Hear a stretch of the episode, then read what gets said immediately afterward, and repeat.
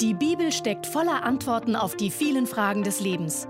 Baylis Conley hat es selbst erlebt und erklärt dir das Wort Gottes verständlich und lebensnah. Sind Sie bereit für Gottes Wort? Gut. Bitte schlagen Sie die Bibel im Markus Evangelium Kapitel 11 auf. Wir werden ganz grundlegend schauen, was Glaube eigentlich ist. Einige sehr fundamentale Dinge, die Jesus uns über den Glauben lehrt. Die Bibel sagt uns im Hebräerbrief, dass Jesus Anfänger und Vollender unseres Glaubens ist. Hebräer 12, Vers 2, indem wir hinschauen auf Jesus, den Anfänger. Und das Wort Vollender bedeutet derjenige, der den Glauben entwickelt und zur Reife bringt. Jesus ist also die Quelle unseres Glaubens und derjenige, der ihn entwickelt und zur Reife bringt. Das Markus-Evangelium berichtet uns hier, dass Jesus sich in Bethanien aufhielt, dem Ort, wo Maria, Martha und Lazarus wohnten. Das waren drei seiner liebsten Freunde. Die vier, Jesus, Martha, Maria und Lazarus, waren der Single Club des Neuen Testaments. Ihr Heimatort Bethanien lag etwa eine halbe oder eine Tagesreise von Jerusalem entfernt. Das alles spielte sich in den letzten fünf oder sechs Tagen des Lebens Jesu ab. Es war kurz vor dem letzten Passafest. Er verbrachte diese letzten Tage bei seinen Freunden in Bethanien, aber er ging jeden Tag von Bethanien nach Jerusalem und am späten Nachmittag oder Abend kehrte er nach Bethanien zurück.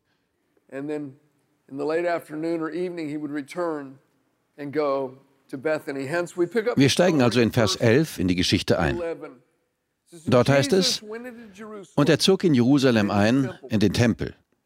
Und als er über alles umhergeblickt hatte, ging er, da es schon spät an der Zeit war, mit den Zwölfen nach Bethanien hinaus.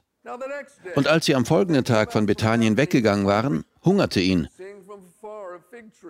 Und er sah von weitem einen Feigenbaum, der Blätter hatte, und er ging hin, ob er wohl etwas an ihm fände.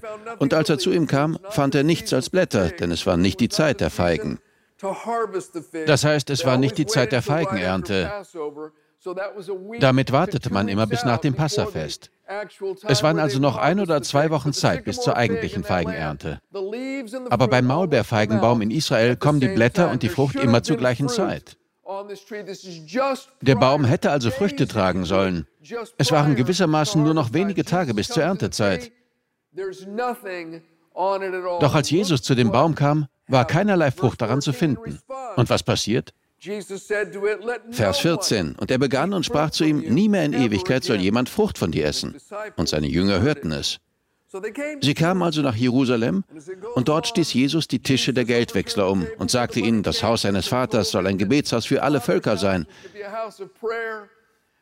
Ab Vers 19 heißt es dann, und als es Abend wurde, gingen sie zur Stadt hinaus.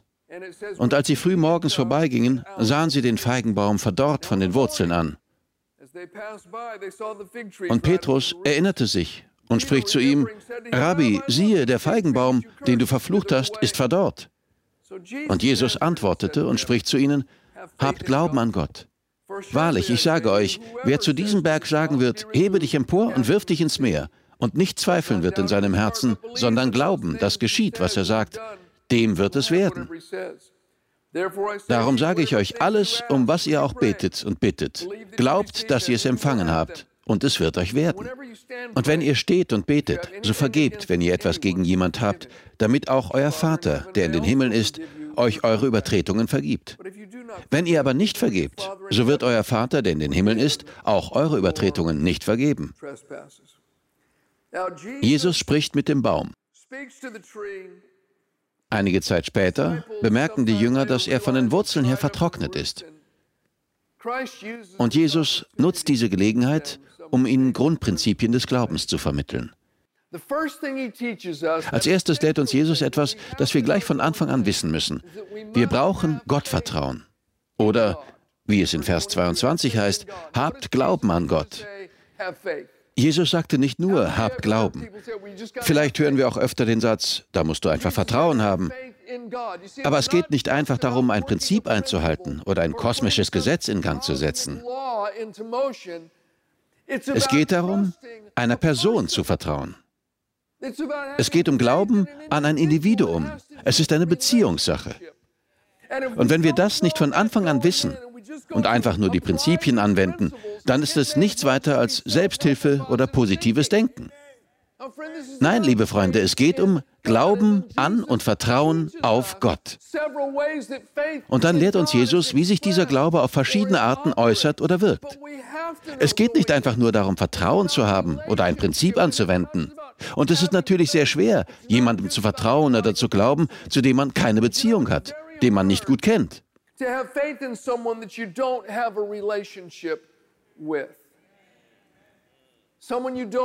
Stellen Sie sich vor, Onkel Walter stirbt und sein Notar nimmt zu Ihnen Kontakt auf und sagt, Ihr Onkel Walter hat Ihnen 100.000 Dollar hinterlassen. Aber die Sache ist etwas seltsam. Er hatte das Geld bar in seinem Haus, in einem Tresor, und er hat ausdrücklich festgelegt, dass Sie das Geld in bar erhalten sollen. Also überreicht der Notar Ihnen 100.000 Dollar Bargeld. Und Sie denken, das sollte ich schleunigst zur Bank bringen. Sie schreiben also einen Einzahlungsbeleg, aber dann fällt Ihnen ein, ich muss noch ein paar Dinge erledigen. Ich muss unbedingt noch in den Supermarkt und in den Baumarkt. Vielleicht finde ich ja jemanden, der das Geld für mich zur Bank bringt. Würden Sie das einem Fremden anvertrauen? Hey, ich habe hier Geld, es war ein unerwartetes Geschenk. Hier ist der Einzahlungsbeleg. Wie war nochmal Ihr Name? Könnten Sie mir den Gefallen tun? Würden Sie das machen? Nein. Und warum nicht? Man kann nicht jemandem vertrauen, den man eigentlich nicht kennt. Es geht um eine Beziehung. Das ist das fundamentale Prinzip des Glaubens. Glauben Sie Gott, Ihrem liebenden himmlischen Vater. Erinnern Sie sich an die Begebenheit in Matthäus 17. Die Jünger hatten versucht, bei einem Jungen einen bösen Geist auszutreiben, ohne Erfolg. Jesus hatte ihnen bereits Vollmacht über die bösen Geister gegeben, aber sie waren matt gesetzt. Sie wussten nicht, was los war. Der Vater des Jungen kam zu Jesus und sagte, ich habe deine Jünger um Hilfe gebeten, aber sie konnten es nicht. Kannst du etwas machen? Jesus trieb den bösen Geist aus dem Jungen aus. Als sie später unter sich waren, fragten seine Jünger ihn, warum konnten wir das nicht? Jesus antwortete, wegen eures Unglaubens. In anderen Übersetzungen heißt es, wegen eures Kleinglaubens. Er sagte, wenn ihr Glauben habt wie ein Senfkorn, so werdet ihr zu diesem Berg sagen, hebe dich weg von hier dorthin, und er wird sich hinwegheben. Und nichts wird euch unmöglich sein. Doch Jesus ergänzte, diese Art aber fährt nicht aus, außer durch Gebet und Fasten. Jesus sagte ausdrücklich, es ist eine Frage des Glaubens. Ihr konntet nichts bewirken, weil euer Glaube so klein ist. Doch diese Art böser Geister fährt nicht aus, außer durch Beten und Fasten.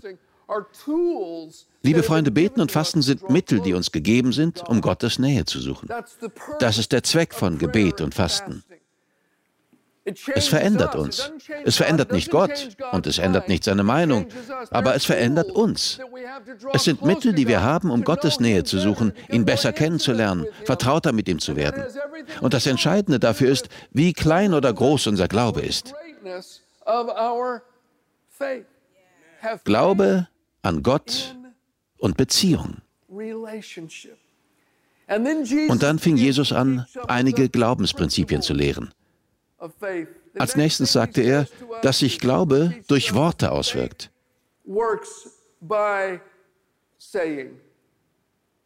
Er sprach den Feigenbaum an und sagte dann in Vers 23 zu seinen Jüngern, Wahrlich, ich sage euch, wer zu diesem Berg sagen wird, hebe dich empor und wirf dich ins Meer, und nicht zweifeln wird in seinem Herzen, sondern glauben, dass geschieht, was er sagt, dem wird es werden. Eine Art, unseren Glauben an Gott zu praktizieren, ist, die Kraft unserer Worte zu erkennen. Sprechen Sie das Problem an. Viele Menschen sprechen nicht selbst mit ihrem Berg, sondern bitten Gott, für sie mit dem Berg zu sprechen. Oder sie reden mit Gott und jedem, der zuhört, in epischer Breite darüber, wie groß ihr Berg ist. Ja, es ist in Ordnung, wenn Sie mit Gott darüber reden wollen, wie groß Ihr Berg ist. Aber wenn Sie damit fertig sind, müssen Sie sich umdrehen und Ihrem Berg sagen, wie groß Ihr Gott ist. Jesus sagte, sprecht, sprechen Sie. Ich spreche mit dem Berg. Sprechen Sie die Schwierigkeit direkt an. Jesus hat uns die Vollmacht dazu gegeben. Wir richten uns da nach Jesus, der zu dem Feigenbaum sprach. Das ist eine interessante Geschichte. Jesus und die Jünger waren in Bethanien auf dem Weg nach Jerusalem und in der Bibel heißt es, Jesus sah diesen Feigenbaum von weitem. Er ging hin, schaute zwischen dem Laub nach und fand nichts. Jesus sprach zu dem Baum und zwar so laut, dass die Jünger es hörten. Stellen Sie sich einmal die Jünger vor. Ich wusste, wir hätten frühstücken sollen. Da haben wir es mal wieder. Und plötzlich verflucht Jesus den Baum mit lauter Stimme. Er schreit den Baum an. Die Jünger schauen Jesus an, schauen einander an, schauen Jesus an, schauen den Baum an, schauen Jesus an. Und der geht schon wieder weiter auf dem Weg nach Jerusalem. Sicher schauen sie Jesus an, schauen den Baum an, schauen einander an und denken, was soll das denn? Jetzt spricht er schon mit Bäumen. Sie gehen also nach Jerusalem, schauen sich vielleicht noch einmal nach dem Baum um. Lauter grünes Laub. Alles in Ordnung. Jungs, keine Sorge, nichts passiert. Sie gehen nach Jerusalem und kommen nachmittags auf dem gleichen Weg nach Bethanien zurück. Sie kommen an dem Baum vorbei. Wenn sich etwas verändert hätte, hätten sie es gemerkt. Aber er hat immer noch sein grünes Laub. Ich bin auch da, Jungs. Das Gespräch war echt umsonst. Es ist nicht passiert, als Jesus gesprochen hat. Alles beim Alten. Mir geht's gut.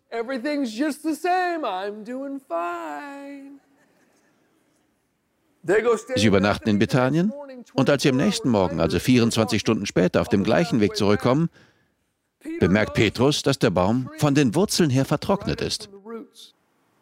Er ruft aus, Meister, Rabbi, der Baum, den du verflucht hast, ist vertrocknet. Vorher gab es 24 Stunden lang keinen äußerlichen Beweis, dass irgendetwas passiert war.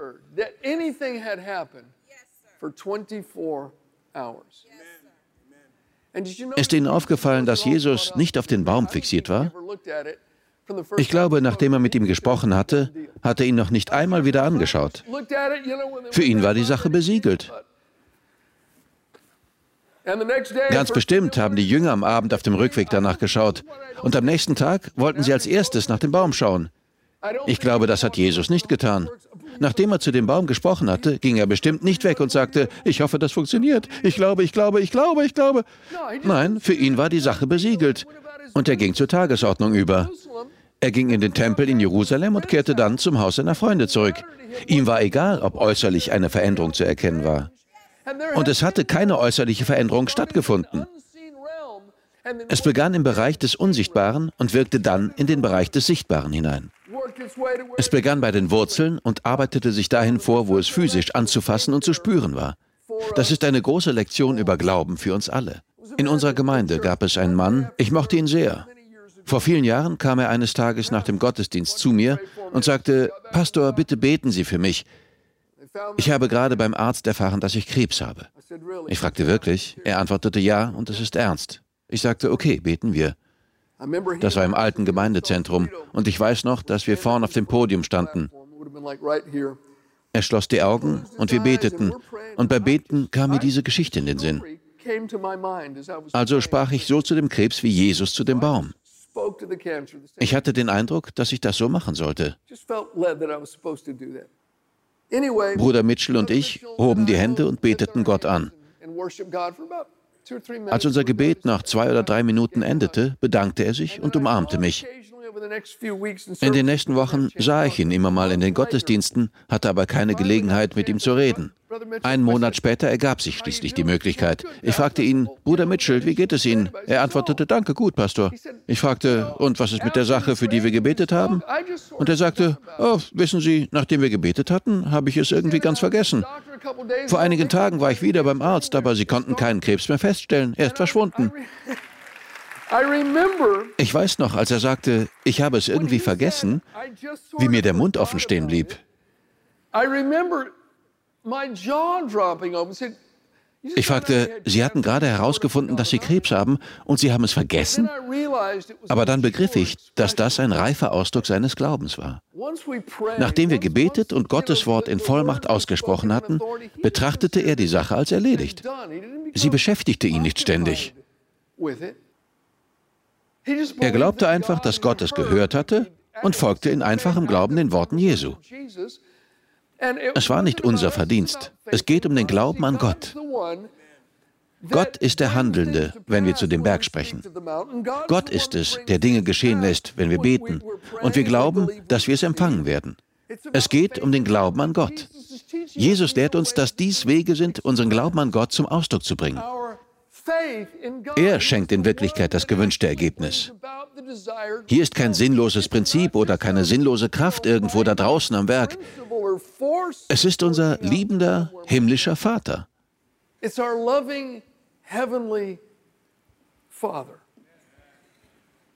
Glaube wirkt sich durchs Reden aus. Ich glaube, die meisten Christen haben mehr Probleme mit dem Aussprechen als mit dem Glauben. Jesus sagte, wer von euch zu diesem Berg sagt, hebe dich hinweg oder falle ins Meer und zweifelt im Herzen nicht daran. Das Wort zweifeln heißt auf Griechisch diakrino, buchstäblich sich unterscheiden. Jesus sagte also, wenn ihr etwas mit dem Mund sagt und euer Herz sagt das Gleiche, dann bekommt ihr, was ihr sagt. Es ist wichtig, dass Herz und Mund übereinstimmen. Denken Sie an die Verse aus Römer 10, Verse 8 bis 10. Dort heißt es zunächst, sondern was sagt sie? Das Wort ist dir nahe, in deinem Mund und in deinem Herzen. Das ist das Wort des Glaubens, das wir predigen. Wir brauchen das Wort des Glaubens an zwei Stellen. In unserem Mund und wo noch? In unserem Herzen. Paulus schreibt, dass wenn du mit deinem Mund Jesus als Herrn bekennst und in deinem Herzen glaubst, dass Gott ihn aus den Toten auferweckt hat, du gerettet werden wirst. Denn mit dem Herzen wird geglaubt zur Gerechtigkeit und mit dem Mund wird bekannt zum Heil. Herz und Mund müssen zusammenkommen. Die Bibel sagt sogar, dass wir so gerettet werden. Das ist das Wichtigste, das Bedeutsamste, das im Leben eines Menschen geschehen kann. Er war verdorben durch die Sünde, auf dem Weg in eine Ewigkeit ohne Jesus, ohne Gott. Und dann glaubt er mit dem Herzen und bekennt mit dem Mund. Wenn Herz und Mund das Gleiche sagen, kommt plötzlich der Heilige Geist und verändert uns. Wir werden wiedergeboren. Wir steuern nicht mehr auf die Hölle zu, sondern auf eine Ewigkeit im Himmel. Unser ganzes Innere ändert sich. Die sündige Natur wird weggenommen. Das größte Wunder überhaupt geschieht, wenn Herz und Mund zusammenkommen. Warum halten wir es für so schwierig, dass sich ein irdischer Umstand ändert, wenn wir das gleiche Prinzip des Glaubens an Gott anwenden? Mit dem Herzen glauben wir, aber mit unseren Worten und Taten bestätigen wir es entweder oder wir zerreißen unseren Glauben. Herz und Lippen müssen zusammenkommen. Das dritte, das nächste Prinzip, das Jesus uns beibringt, ist, Glaube wirkt durch das Gebet. Es wirkt durch Worte, aber Glaube an Gott wirkt auch durch Gebet. Markus 11, Vers 24, darum sage ich euch alles, um was ihr auch betet und bittet. Glaubt, dass ihr es empfangen habt, und es wird euch werden. Alles, um was ihr betet und bittet, glaubt. Was meint Jesus hier, was wir glauben sollen? Glaubt, dass ihr es empfangt und ihr werdet es bekommen.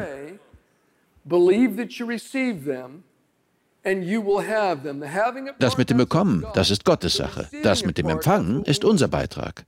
Wenn ich bete, nicht wenn die Situation anders aussieht, nicht wenn sich meine Gefühle verändern, nicht mit einer äußerlichen Bestätigung, sondern wenn ich bete, soll ich glauben, dass ich es empfange, und Gott sagt, er wird dafür sorgen, dass ich es bekomme. Wir müssen unsere Antworten im unsichtbaren Bereich erhalten, bevor wir sie im Sichtbaren empfangen können. Denken Sie an Hebräer 11, Vers 1. Der Glaube aber ist eine Wirklichkeit dessen, was man hofft, ein Überzeugtsein von Dingen, die man nicht sieht. Glaube ist der Beweis von unsichtbaren Dingen. Die Amplified Bible schreibt, Glaube ist die Eigentumsurkunde. Wir sind überzeugt von der Wirklichkeit, von Dingen, die wir nicht sehen. Glaube ist die Eigentumsurkunde. Wenn ich bete, glaube ich, dass ich empfangen werde. Ich glaube, dass Gott es mir gewährt hat und ich kann die Verheißung hochhalten und sagen, ich habe die Eigentumsurkunde. Vielleicht fragt jemand, wo ist es denn? Fühlst du dich anders? Es geht nicht darum, wie ich mich fühle oder wie es aussieht. Glaube ist der Beweis für unsichtbare Dinge. Wenn die Sache eintrifft, brauche ich keinen Glauben mehr. Der Glaube befasst sich nur mit unsichtbaren Wirklichkeiten. Wenn ich es nicht sehe und nicht spüren kann, wenn alles dagegen spricht, ist der Glaube an Gott mein Beweis. Der Glaube an seine Verheißung, an sein Wort, ist mein Beweis. Ich sage also nicht, dass ich mich anders fühle oder dass die Situation anders aussieht. Ich sage nur, dass ich die Eigentumsurkunde habe. Ich habe es im unsichtbaren Bereich empfangen. Ich glaube, dass es mir gewährt wurde. Das bringt uns zum großen Hindernis für den Glauben, nämlich Unversöhnlichkeit. Jesus sagte, wenn ihr betet, das heißt, wenn ihr betet und glaubt, dass ihr es empfangen werdet, wenn ihr etwas gegen jemanden habt, dann vergebt ihm oder ihr.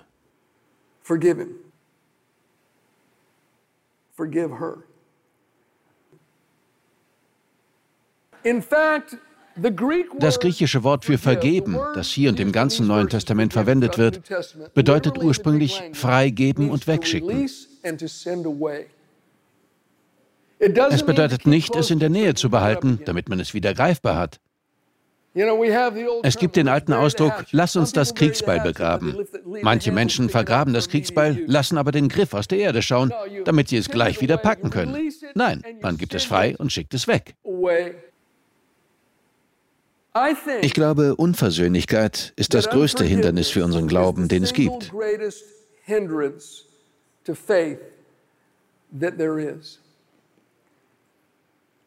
Ich denke, in unserem Gebetsleben und geistlichem Wachstum könnte Erstaunliches geschehen, wenn wir aufräumen und unsere Verbitterung und Unversöhnlichkeit ausräumen würden.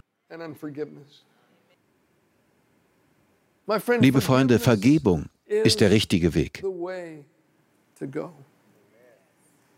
Das heißt nicht, dass Ihr oder mein Schmerz nicht echt ist. Es leugnet auch nicht die entsetzlichen Erfahrungen oder verharmlost sie. Ich weiß, dass manchen hier genau die Menschen Gewalt angetan haben, die sie hätten beschützen sollen. Manche Menschen haben unsägliche Dinge erlebt. Manche wurden von denen betrogen, die ihnen am nächsten standen und denen sie am meisten vertrauten. Ich weiß, dass Wunden sehr, sehr tief gehen können. Aber Gottes Gnade reicht tiefer. Gottes Liebe ist durch den Heiligen Geist in unser Herzen ausgegossen und wir können uns dazu entscheiden, diejenigen loszulassen, die uns Unrecht getan haben. Das heißt nicht, dass wir ihnen vertrauen. Vertrauen muss man sich immer verdienen. Es gibt einen Unterschied zwischen Vertrauen und Vergebung. Vergebung ist ein Geschenk, andernfalls ist es keine Vergebung. Wenn man es sich verdienen muss, ist es kein Geschenk. Vertrauen muss man sich immer verdienen. Aber zu unserem eigenen Wohl müssen wir vergeben. Jesus lehrt uns also, Glauben an Gott zu haben. Und Glaube an Gott wirkt sich im Reden aus, wenn Herz und Mund übereinstimmen. Er wirkt sich im Beten aus, wenn wir glauben, dass wir empfangen werden und dass Gott es uns gewährt hat, wenn wir beten. Und wenn wir beten, müssen wir vergeben.